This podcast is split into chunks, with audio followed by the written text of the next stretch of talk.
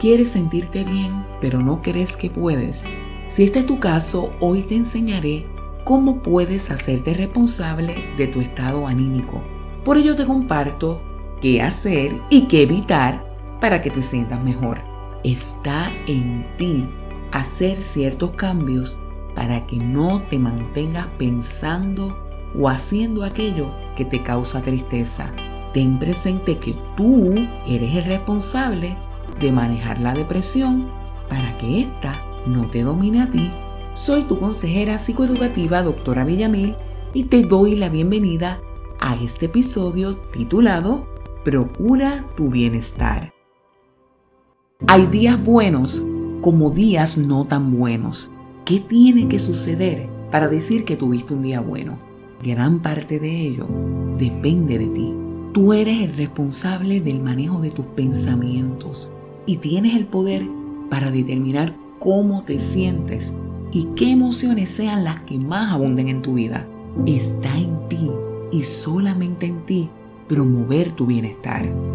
Quizás te dirás, es que no puedo, es que esto me duele demasiado, es que no dejo de sentirme mal.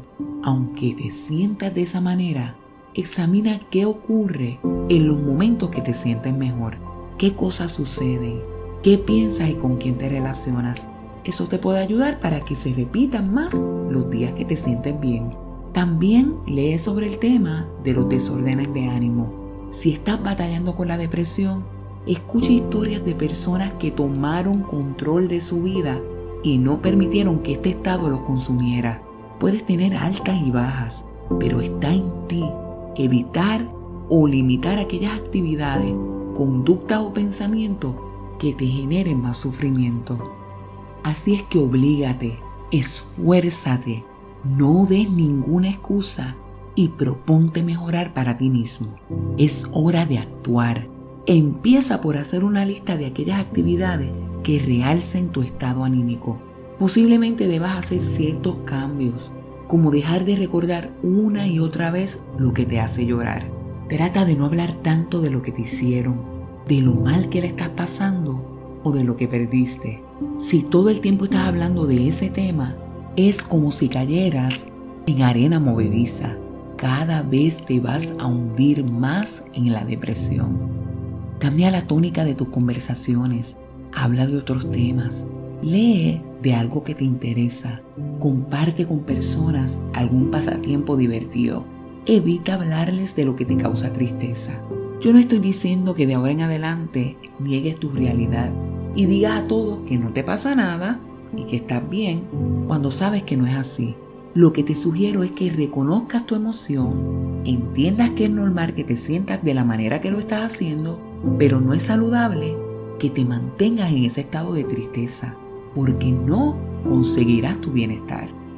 Cuando procuras tu bienestar, tienes la determinación de estar bien y hacer lo que sea posible para que eso suceda.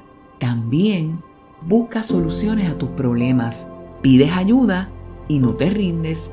A veces la vida puede ser tan y tan dura que piensas que no es posible encontrar alivio. Pero Jesús dijo, yo he venido para que tengan vida y vida en abundancia. Una vida llena de dolor, depresión y sufrimiento no es una vida abundante. Por lo tanto, no dejes que nada te turbe. Pídele fuerza al Señor Jesús para moverte hacia adelante. Mira hacia arriba, porque el Dios que hizo los cielos y la tierra no se ha olvidado de ti. Deja de pensar que no le importas a nadie, porque aunque todos te abandonen, Jehová te recogerá y te sostendrá. En este momento, facilita tu bienestar buscándole porque el que se acerca a Dios debe creer que Él existe y que premia a los que le buscan. El acercarte a Dios te traerá mucha paz y fortaleza. Inténtalo, habla con Él. Dios te escuchará y te dará el bienestar que tanto aspiras. Espero que este episodio sea de gran ayuda para que superes la depresión. Ten presente que esta serie, al igual que los episodios para manejar la ansiedad, los consigues al escribir mi yo pleno en todas las plataformas digitales.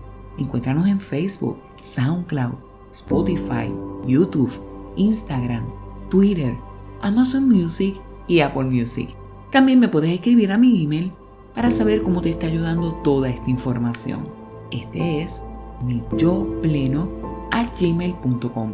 Se despide de ti con mucho cariño tu consejera psicoeducativa, doctora Villamil. Dios te bendiga.